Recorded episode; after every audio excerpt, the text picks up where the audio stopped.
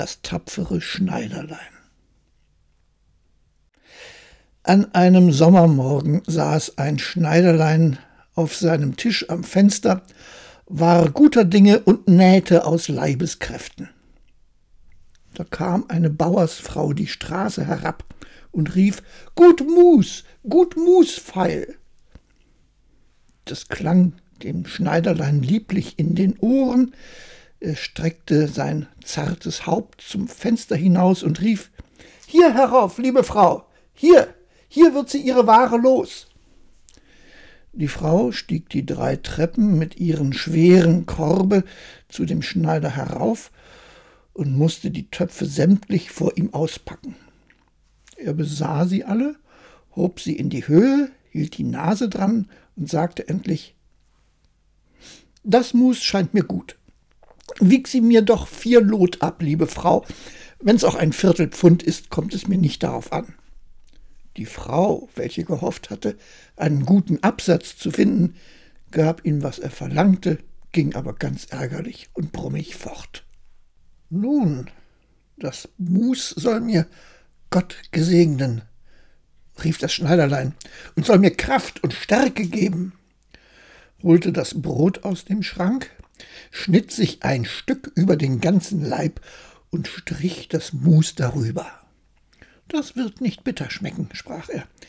Aber erst will ich den Wams fertig machen, ehe ich anbeiße.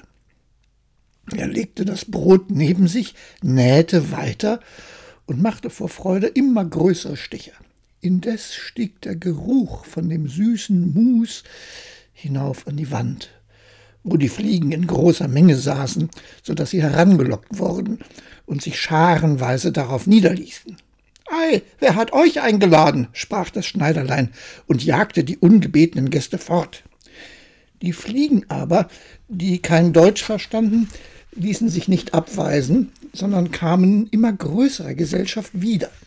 Da lief dem Schneiderlein endlich, wie man sagt, die Laus über die Leber, es langte aus seiner Hölle nach einem Tuchlappen und Wart, ich will es euch geben, schlug es unbarmherzig drauf. Als es abzog und zählte, so lagen nicht weniger als sieben vor ihm tot und streckten die Beine. Bist du so ein Kerl, sprach er und musste selbst seine Tapferkeit bewundern. Das soll die ganze Stadt erfahren. Und in der Hast schnitt sich das Schneiderlein einen Gürtel, nähte ihn und stickte mit großen Buchstaben drauf Sieben auf einen Streich. Ei was, Stadt, sprach er, die ganze Welt soll's erfahren. Und sein Herz wackelte ihm vor Freude wie ein Lämmerschwänzchen.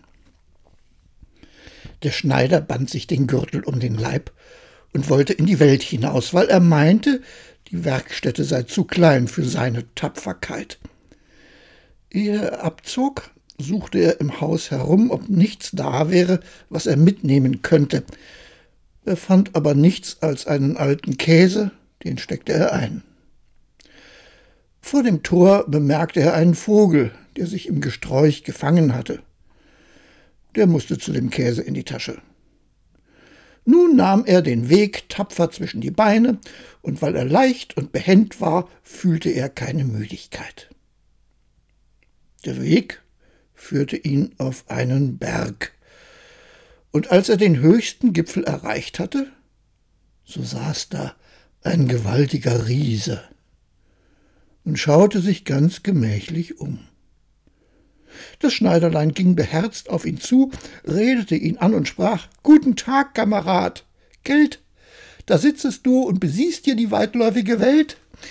Ich bin eben auch auf dem Wege dahin und will mich versuchen. Hast du Lust mitzugehen? Der Riese sah den Schneider verächtlich an und sprach Du Lump, du miserabler Kerl. Oh, das wäre, antwortete das Schneiderlein, knöpfte den Rock auf und zeigte dem Riesen den Gürtel. Da, kannst du lesen, was ich für ein Mann bin. Der Riese las. Sieben auf einen Streich meinte, das wären Menschen gewesen, die der Schneider erschlagen hätte, und kriegte ein wenig Respekt vor dem kleinen Kerl. Doch wollte er ihn erst prüfen, nahm einen Stein in die Hand und drückte ihn zusammen, dass das Wasser heraustropfte. Das mach mir nach, sprach der Riese, wenn du Stärke hast. Ist's weiter nichts? sagte das Schneiderlein. Das ist bei uns ein Spielwerk, griff in die Tasche, holte den weichen Käse und drückte ihn, dass der Saft herauslief. Geld, sprach er, das war ein wenig besser. Der Riese wusste nicht, was er sagen sollte und konnte es von dem Männlein nicht glauben. Da hob der Riese einen Stein auf und warf ihn so hoch, dass man ihn mit den Augen kaum noch sehen konnte. Nun, du Erpelmännchen, das tu mir nach. Gut geworfen, sagte der Schneider, aber der Stein hat doch wieder zur Erde herabfallen müssen. Ich will dir einen werfen, der soll gar nicht wiederkommen. Griff in die Tasche, nahm den Vogel und warf ihn in die Luft. Der Vogel, froh über seine Freiheit, stieg auf, flog fort und kam nicht wieder. Wie gefällt dir das Stückchen, Kamerad? fragte der Schneider. Werfen kannst du wohl, sagte der Riese. Aber nun wollen wir sehen, ob du imstande bist, etwas Ordentliches zu tragen. Er führte das Schneiderlein zu einem mächtigen Eichbaum, der da gefällt auf dem Boden lag, und sagte Wenn du stark genug bist, so hilf mir den Baum aus dem Wald heraustragen. Gern, antwortete der kleine Mann. Nimm nur den Stamm auf deine Schulter, ich will die Äste mit dem Gezweig aufheben und tragen. Das ist doch das Schwerste. Der Riese nahm den Stamm auf die Schulter, der Schneider aber setzte sich auf einen Ast, und der Riese, der sich nicht umsehen konnte, musste den ganzen Baum und das Schneiderlein noch obendrein forttragen. Es war da hinten ganz lustig und guter Dinge, pfiff das Liedchen, es ritten drei Schneider zum Tore hinaus, als wäre das Baumtragen ein Kinderspiel. Der Riese, nachdem er ein Stück des Weges die schwere Last fortgeschleppt hatte, konnte nicht weiter und rief Hör, hör, ich muss den Baum fallen lassen. Der Schneider sprang behändig herab, fasste den Baum mit beiden Armen, als wenn er ihn getragen hätte, und sprach zum Riesen Du bist ein so großer Kerl und kannst den Baum nicht einmal tragen. Sie gingen zusammen weiter, und als sie an einem Kirschbaum vorbeikamen, fasste der Riese die Krone des Baumes, wo die zeitigsten Früchte hingen, bog sie herab, gab sie dem Schneider in die Hand und hieß ihn essen. Das Schneiderlein war aber viel zu schwach, um den Baum zu halten, und als der Riese losließ, fuhr der Baum in die Höhe und der Schneider ward mit in die Luft geschnellt. Als er wieder ohne Schaden herabgefallen war, sprach der Riese Was ist das?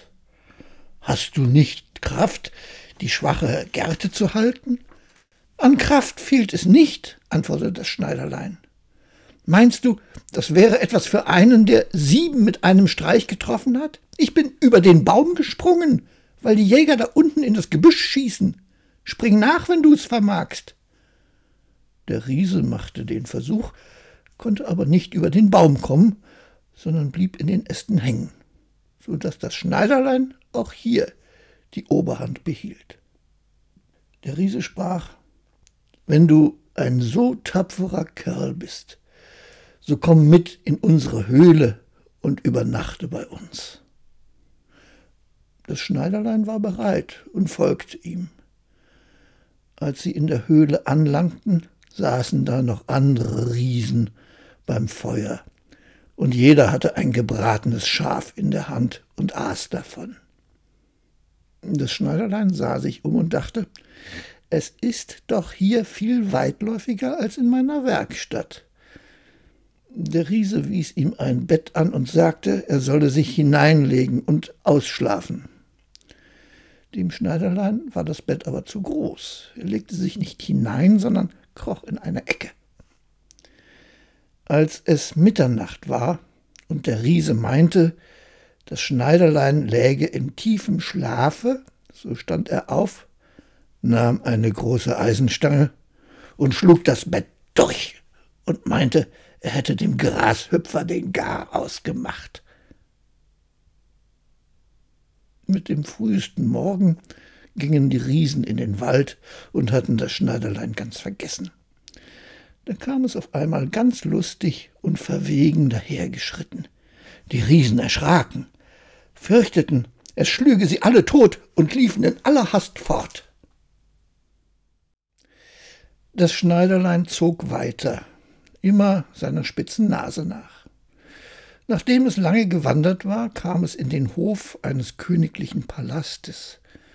Und da es Müdigkeit empfand, so legte es sich ins Gras und schlief ein.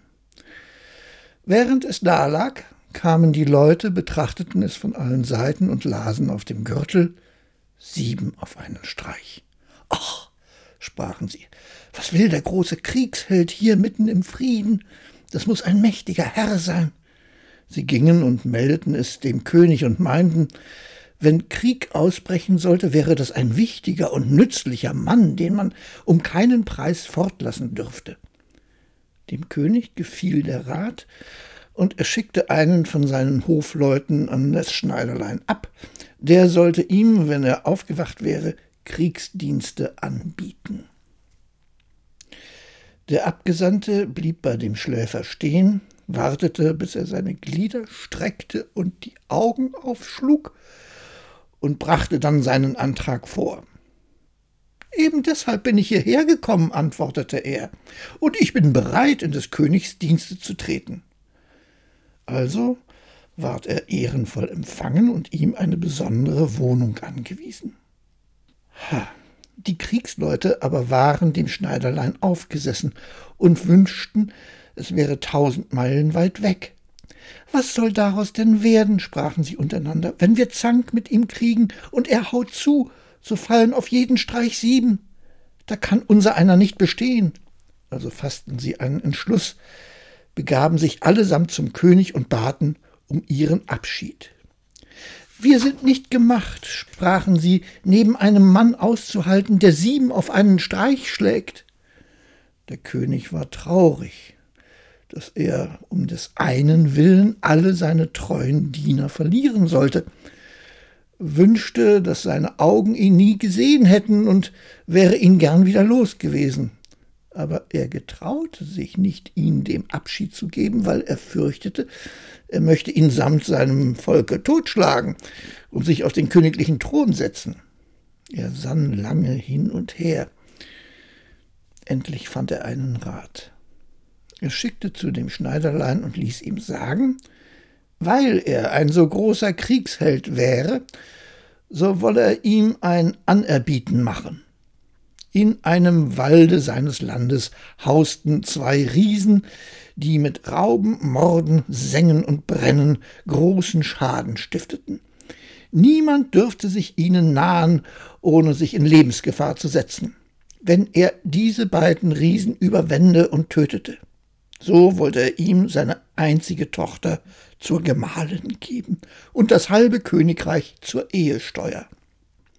Auch sollten hundert Reiter mitziehen und ihm Beistand leisten. Das wäre so etwas für einen Mann wie du bist, dachte das Schneiderlein. Eine schöne Königstochter und ein halbes Königreich wird einem nicht alle Tage geboten. Oh ja, gab er zur Antwort, die Riesen will ich schon bändigen und habe die hundert Reiter dabei nicht nötig. Wer sieben auf einen Streich trifft, braucht sich vor zweien nicht zu fürchten. Das Schneiderlein zog aus, und die hundert Reiter folgten ihm. Als er zu dem Rand des Waldes kam, sprach er zu seinen Begleitern Bleibt hier nur halten, ich will schon allein mit den Riesen fertig werden. Dann sprang er in den Wald hinein und schaute sich rechts und links um. Über ein Weilchen erblickte er beide Riesen. Sie lagen unter einem Baum und schliefen, schnarchten dabei, dass sich die Äste auf und niederbogen. Das Schneiderlein, nicht faul, las beide Taschen voll Steine und stieg damit auf den Baum. Als es in der Mitte war, rutschte es auf einen Ast, bis es gerade über die Schläfer zu sitzen kam, und ließ dem einen Riesen einen Stein nach dem anderen auf die Brust fallen. Der Riese spürte lange nichts, doch endlich wachte er auf, stieß seinen Gesellen an und sprach Was schlägst du mich? Du träumst, sagte der andere. Ich schlage dich nicht. Sie legten sich wieder zum Schlaf. Da warf der Schneider auf den zweiten einen Stein herab. Was soll das? rief der andere. Warum wirfst du mich?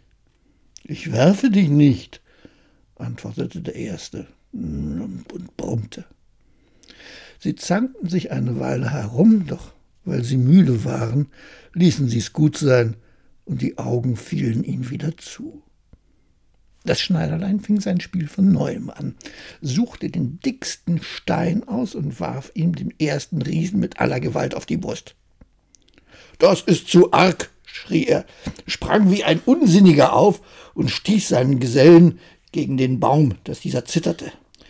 Der andere zahlte mit gleicher Münze, und sie gerieten in solche Wut, dass sie Bäume ausrissen, aufeinander losschlugen, so lange, bis endlich beide zugleich tot auf die Erde fielen. Nun sprang das Schneiderlein herab. Ein Glück nur, sprach es, dass sie den Baum, auf dem ich saß, nicht ausgerissen haben, sonst hätte ich wie ein Eichhörnchen auf einen anderen springen müssen. Doch unser einer ist flüchtig. Er zog sein Schwert und versetzte jedem ein paar tüchtige Hiebe in die Brust. Dann ging es hinaus zu den Reitern und sprach Die Arbeit ist getan, ich habe beiden den Gar ausgemacht. Aber hart ist es hergegangen. Sie haben in der Not Bäume ausgerissen und sich gewehrt. Doch das hilft alles nichts, wenn einer kommt wie ich, der sieben auf einen Streich schlägt. Seid ihr denn nicht verwundet? fragten die Reiter. Das hat gute Wege, antwortete der Schneider. Kein Haar haben sie mir gekrümmt. Die Reiter wollten ihm keinen Glauben beimessen und ritten in den Wald hinein. Da fanden sie die Riesen in ihrem Blute schwimmend, und ringsherum lagen die ausgerissenen Bäume. Das Schneiderlein verlangte vom König die versprochene Belohnung. Den aber reute sein Versprechen, und er sann aufs neue, wie er sich den Helden vom Halse schaffen konnte. Ehe du meine Tochter und das halbe Reich erhältst, sprach er zu ihm, musst du noch eine Heldentat vollbringen. In dem Walde läuft ein Eichhorn, das großen Schaden anrichtet. Das musst du erst einfangen. Vor dem Einhorn fürchte ich mich noch weniger als vor zwei Riesen, sieben auf einen Streich. Das ist meine Sache. Er nahm sich einen Strick und eine Axt mit, ging hinaus in den Wald und hieß abermals die, welche ihm zugeordnet waren, draußen warten. Er brauchte nicht lange zu suchen. Das Einhorn kam bald daher und sprang geradezu auf den Schneider los, als wollte es ihn ohne Umstände aufspießen. Sachte, sachte, sprach er, so geschwind geht das nicht, blieb stehen und wartete, bis das Tier ganz nahe war. Dann sprang er behendiglich hinter den Baum. Das Einhorn rannte mit aller Kraft gegen den Baum und spießte sein Horn so fest in den Stamm, dass es nicht Kraft genug hatte, es wieder herauszuziehen, und so war es gefangen. Jetzt habe ich das Vöglein, sagte der Schneider, kam hinter dem Baum hervor, legte dem Einhorn den Strick um den Hals, dann hieb er mit der Axt das Horn aus dem Baum, und als alles in Ordnung war, führte er das Tier ab und brachte es dem König.